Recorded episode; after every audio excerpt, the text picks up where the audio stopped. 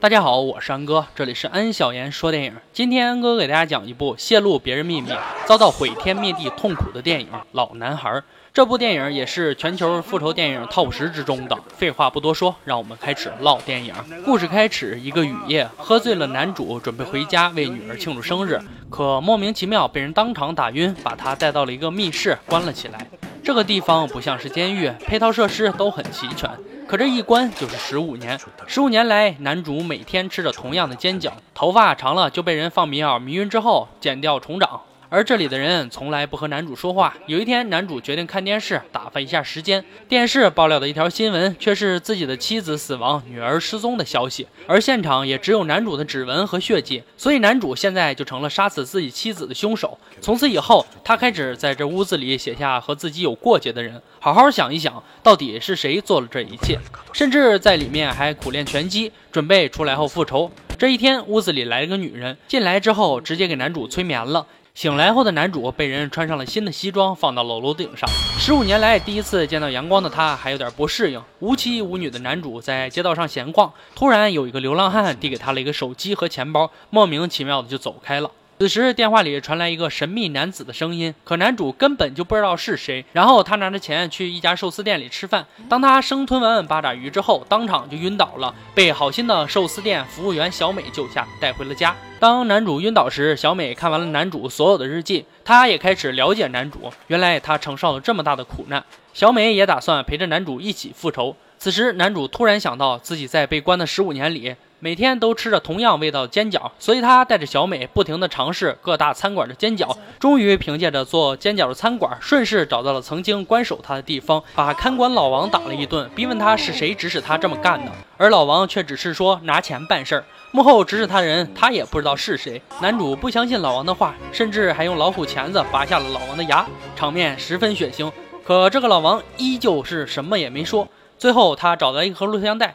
找到了自己被关押十五年的原因，让他大吃一惊的是，是因为自己当初泄露了别人的秘密，才引火上身被关十五年的。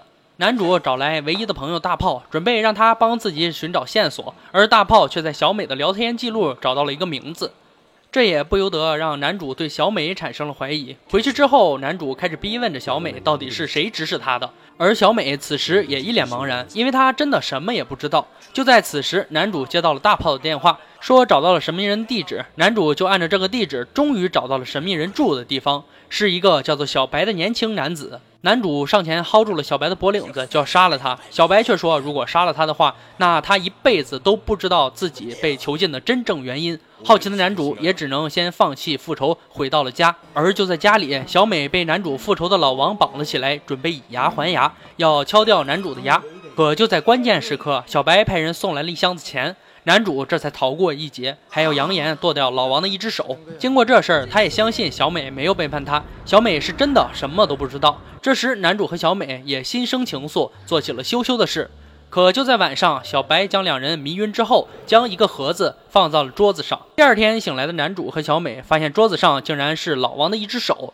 这让男主更加摸不着头脑。男主循着线索，终于发现了一点眉目。原来小白和小白的姐姐还有自己曾经是一个学校上学，但男主对小白的姐姐毫无印象。从大炮那里得知，原来小白姐姐其实早就自杀了。大炮还说，小白的姐姐是表面正经、内心不安分的女人。而此时，小白就潜伏在大炮旁边。听到这样侮辱姐姐，他直接用拳头锤死了大炮。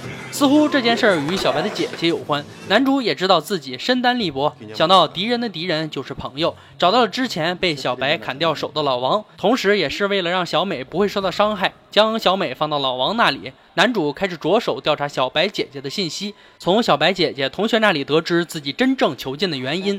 男主在上学的时候不听话，还很调皮，曾经尾随小白姐姐到一个破旧的教室里，在教室。里，小白姐姐和小白正做着羞羞的事，而男主看到后，却将这事儿告诉了大炮。就这样，一传十，十传百，越传越假，甚至留言变成了小白让姐姐怀孕。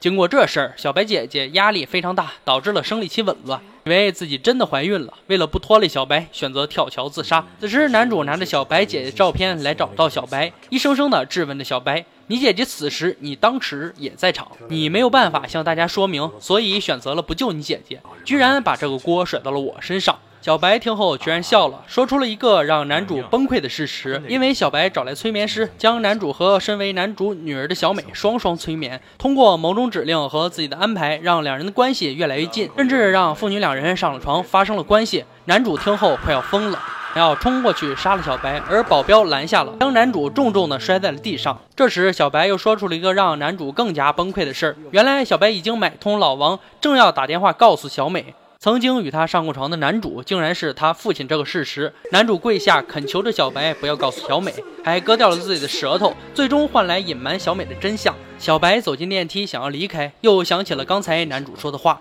姐姐死于自己放开了手，是自己的懦弱才害死了姐姐。愧疚的他，终于在电梯里开枪了结了自己。不久之后，男主请求催眠师清除自己那段不堪的回忆。催眠师告诉男主，铃铛响起，男主会有两个灵魂。记得那段乱伦的男主会回头走，一步一岁，持续到七十岁，永远死去；而没有记忆的男主会留在原地等待。到底最后谁会留在男主体内？只能祝他好运了。男主再次醒来，倒在雪地里。小美赶来拥抱男主，还表明了爱意。男主也知道了，小白并不是年轻时候的男主，他遵守了承诺，没有告诉小美真相。镜头转向男主背后，几十步的脚印，显然男主还是那个有记忆的他。催眠失败了，可能是感恩小白没有告诉女儿真相，可能是后悔自己当初。男主抱着女儿，露出五味杂陈的笑。故事到这里就结束了。这部电影在豆瓣上的评分达到八点二，也是高分电影行列，是一部复仇中带着复仇的电影。看完后让人十分揪心，尤其是男主与小美是父女的真相，让人看后久久不能接受。今天解说就到这吧，我是安哥，快快订阅及关注安小言说电影，获取更多电影推荐。我们下期再见。